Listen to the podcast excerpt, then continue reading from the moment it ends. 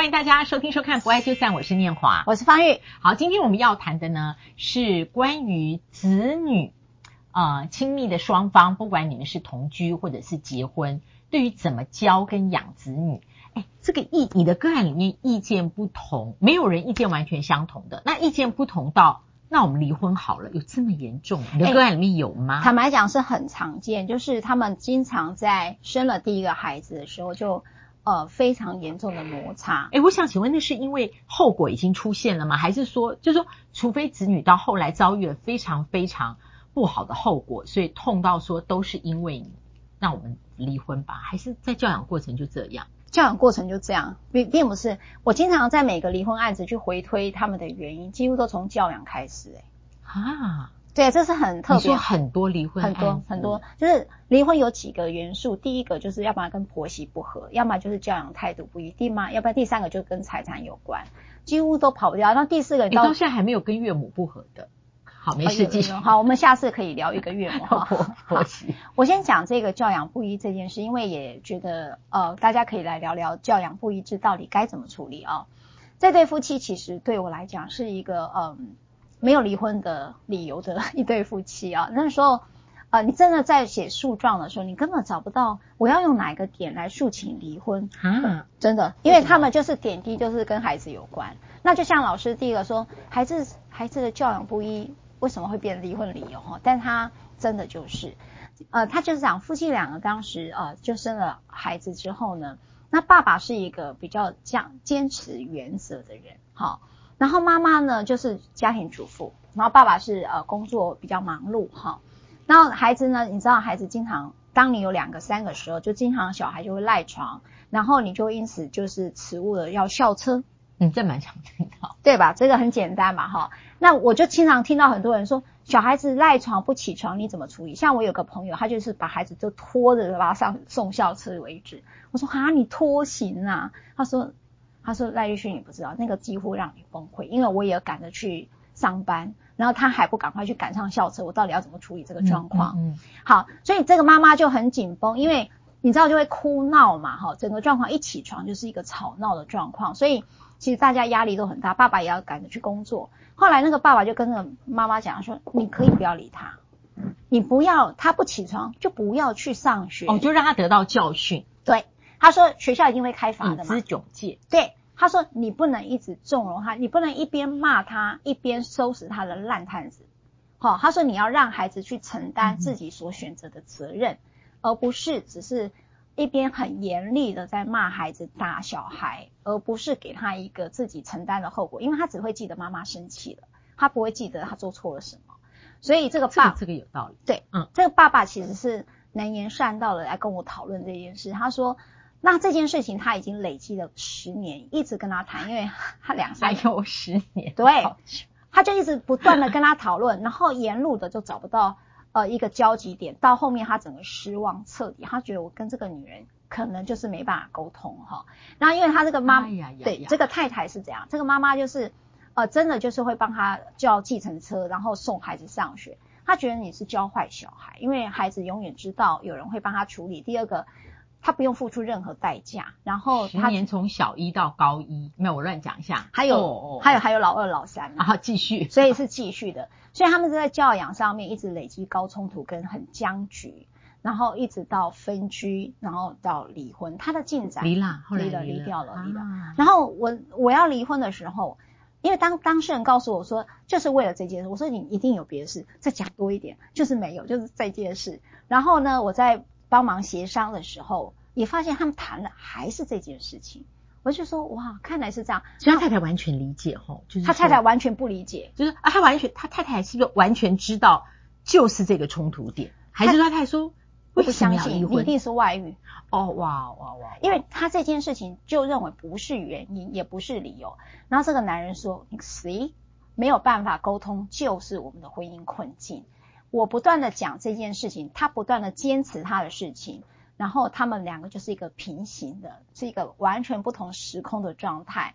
他说我欠缺沟通跟没有盼望感，就是说我不知道怎么去改变这样的一个沟通的模式，因为这种模式的僵化会复制到所有的生活细节。哦哦哦，对，嗯、所以他这个是 take away，对，模式的僵化会复制到所有相处的细节。对，他完全的复制，所以他会感觉到一个。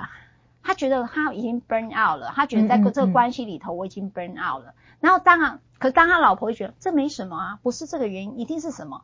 我跟你讲，你们家要不要去看风水？一定是家里风水出了问题哈。所以他觉得你在鬼扯什么？诶，那我想请问赖律哈，你看我们今天录到一百五十一集，我觉得这个个案非常非常特别，因为它跟我们前面讨论一百五十个个案，呃，都不一样。哦，真的吗？都不一样。但是我说我要。今天要记得这个 take away，就是说模式的僵化，它会复制到所有互动的层面。是，呃，这问题会不会很蠢？各位听友、各位观众，就是你会不会劝和？就是说你发现这个事情是不是可以？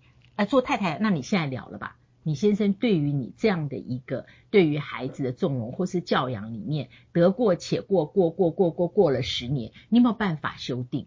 如果这个是导火线。哎，你你在中间有没有什么？我跟你讲，我就是帮助理解的。好，我在这个过程当中就是看到他的 pattern，所以我刚才会讲，所有的这种模式是会复制到所有的生活细节。然后你这个人已经跟你讲他很痛苦，你这个人一直说这个不是。置若罔闻，他完全不接纳他的情绪，嗯嗯嗯、不接纳他的感受。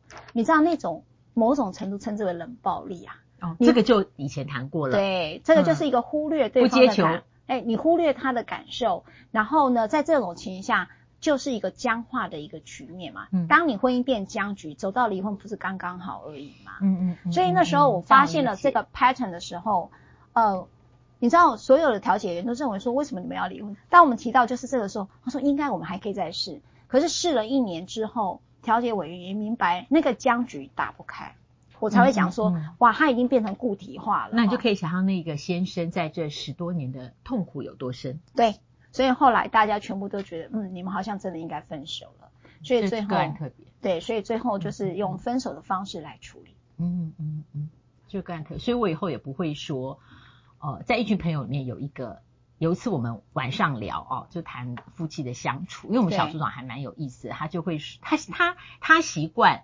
啊、呃，我们的交通交心时间会设定小主题，嗯，even 我们是在旅宿，那就有个太太，她先不知道讲什么，她太终于说，其实你不用讲那么多，我真的希望你乱丢袜子的习惯，你真的，我希望你能够改，因为一直捡袜子的我真的很不舒服。他们的孩子已经就业喽，还在讲捡袜子，入大学就业，也就是说他一定有反应过，哎，所以我说置若罔闻这一件事情，他可以。累积到这么这么久，然后这么这么深，然后这么这么需要用在交心时刻，希望你能够听到我的声音。诶，这个我可以岔题吗？我可以接这件事，是因为我就是干这件事情的人，就是杯子啦，杯子还有，如果你们每一集听的话，杯子，我跟你喝完真的不要放在同样的地方，因为我现在每次这样，我真的是置若罔闻，摸不会啦，我才不会让他置若罔闻呢。就拿着杯子，先跟两个儿子看，你们千万不要像爸爸这样，在南奥先生面前说这杯子是什么时候，今天晚上几点还要用？对，那是不是可以拿回那个厨房洗手槽？然后也叫佣人说你不要帮先生收。OK，可是真的是几点要再用，不是很正当 吗？这跟被子不折说明天还要睡一样。对对对，但是我后来有一个体悟了哈，就是我曾经也是因为生活细节，后来我一个体悟说，原来一个人的幸福，你只要一个动作，譬如说我这个杯子就收进去，他就看到你在乎他的感受，这样就够了。哎，这么简单，你也不用去 dating，你也不用去看电影，就这件事就够了。哇，这个负一加一，对。哦，但我们前面讲的孩子教养，啊对啊，回来，回来 不是啦，也就是说教养是一个例子，但我们还是回到教养好不好？所以教养的不同造成了这么大教养不同，到底该怎么做？我跟你讲哦，因为现在少子化分离不只是分裂了，对，嗯，因为我觉得少子的话还有一个就是孩子都是你最爱的人，所以我们都希望孩子有得到最好的一个发展跟最好的一个。呃，学习，那当然每个人都把最好的端出来，就会有很多带着自己的执着、跟坚持、跟标准来看待孩子。那这个时候，面对最爱的人，我们有不同的想法的时候，到底该怎么办？老师，你会遇到这种情形吗？有，我这两个礼拜才有一个。后来我发现，呃，我应该是要看我看这件事情，呃的那个看法，啊、呃，本身有没有什么我自己的原因，而不是这个事情是否这么严重。就像我老大已经二十五岁了，然后呢，这个年纪的年轻人，呃，下班有很多活动，对，但他的活动是礼拜一到五，他都又不回家吃晚饭，就是有活动嘛。但他这一阵子他比较会觉得身体好像常常免疫系统比较弱，那我当然就会觉得说你一定要十点半到十一点睡觉，他端出那种。其实我也不知道，应该是中医的根据啦。哎呀，中医说什么我们养肝养肺是在十一点到什么一两点啊？对对，反正就是我就写那些我自己也没有，I mean 就是 practice 的。然后后来有一天回去，我先来接，我就说，哎，那个某某到家吃晚饭没？他说没有啦，他今天跟朋友有事。我说怎么每天都有事？我说，他说，哎，他们今天有一个那个首映啊。我说他昨天看剧，然后我知道他后天呃也是看一个表演。因为我儿子学戏剧，我说怎么今天又去看首映？然后我先马上就说，你不要再讲，也不要在群组再留，也不要再问了。我说为什么？我说为什么一个人每一天上班九到十小时，下班还要一直去看剧？他说因为那个人就不是你嘛。对呀，我同意他。我说 可是他跟你讲的时候，我说你有没有劝他说他最近常常说他就是晚上呃会觉得不舒服，或者说晚上觉得一口气这样。对，我说那就是要早睡啊。嗯、他说对嘛，他说那他已经知道了嘛，但是他还是觉得很珍惜这些下班后的活动嘛。然后我现在就再提醒我说，他说我觉得你真的不需要讲。那后，后来呢，我就闷闷的上了楼。那我因为我回家比较晚，我一个人吃晚饭。可是那时候我就突然第一次是去想我自己为什么对于呃他的健康跟早睡。这个逻辑上是言之成理的，早睡促进身体健康。对呀、啊，但是他可不可以决定他究竟要多早睡这件事？好，如果他的决定对于健康有所损害，那我应该回头想我自己，我自己对于健康跟损害的看法，是不是可以套用在他身上？嗯，所以那不是生命的立即危险，而是说没有养生。那一个二十五岁人，他对于养生的观念。跟我对养生的观念，我有没有去正视那个落差？对，对，所以，我的紧张可能是没有来由，是来自于我自己对于我自己的那个 那个养生观念，我自己没有 practice。OK，所以，所以我我会觉得那个我回答的问题就是说，呃，对于对待孩子的处遇跟差异，呃，以前我也会，就是我回头看我自己的问题啦。就我先不处理，我现在那个意见对不对？那我去看，我会坚持我的意见，有没有一些我自己的问题？其实不需要那么坚持的。嗯嗯，我觉得蛮好的，就是老师开始找到是自己的界限呐、啊。对，因为我想了解我自己啦。我觉得最、嗯、最主要出发点还是这个。老师这一段好，夫妻关系好，嗯、亲子更融洽，在教养的路上，彼此是队友，不是敌人。那暂停一下，了解彼此期待。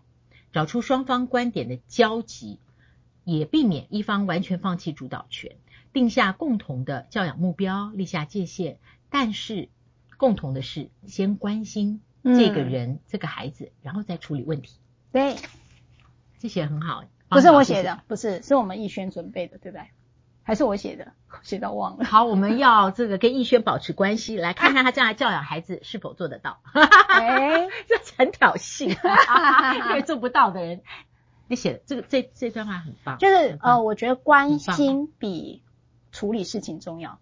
我觉得这个最重要就是这个，关心自己和配偶的差异，对，也关心那个孩子。但我就觉得，就是说你也关心一下你自己，为什么会对有些事情那么执着？呀，我同意。我觉得教养不一致这件事情，在很多人心中可能都是一个很难解的题目。但是有没有可能不把它放作考题，而是先回到爱的本质是什么？呃，我们可能是担心，那孩子了解你担心了吗？那或者你回头去看孩子，让他知道妈妈你是在担心我，也理解这是一个爱的展现，可能就不会觉得你是在管训我了。对，嗯、而且爱的本质，我觉得还在学习有一个哈，对，就弃绝自我多一点。对，然后看到别人。多一点，同意，嗯，同意，这个很难，同意。好，我爱就散，别忘了按赞分享，开启小铃铛，我们下次再会，拜拜。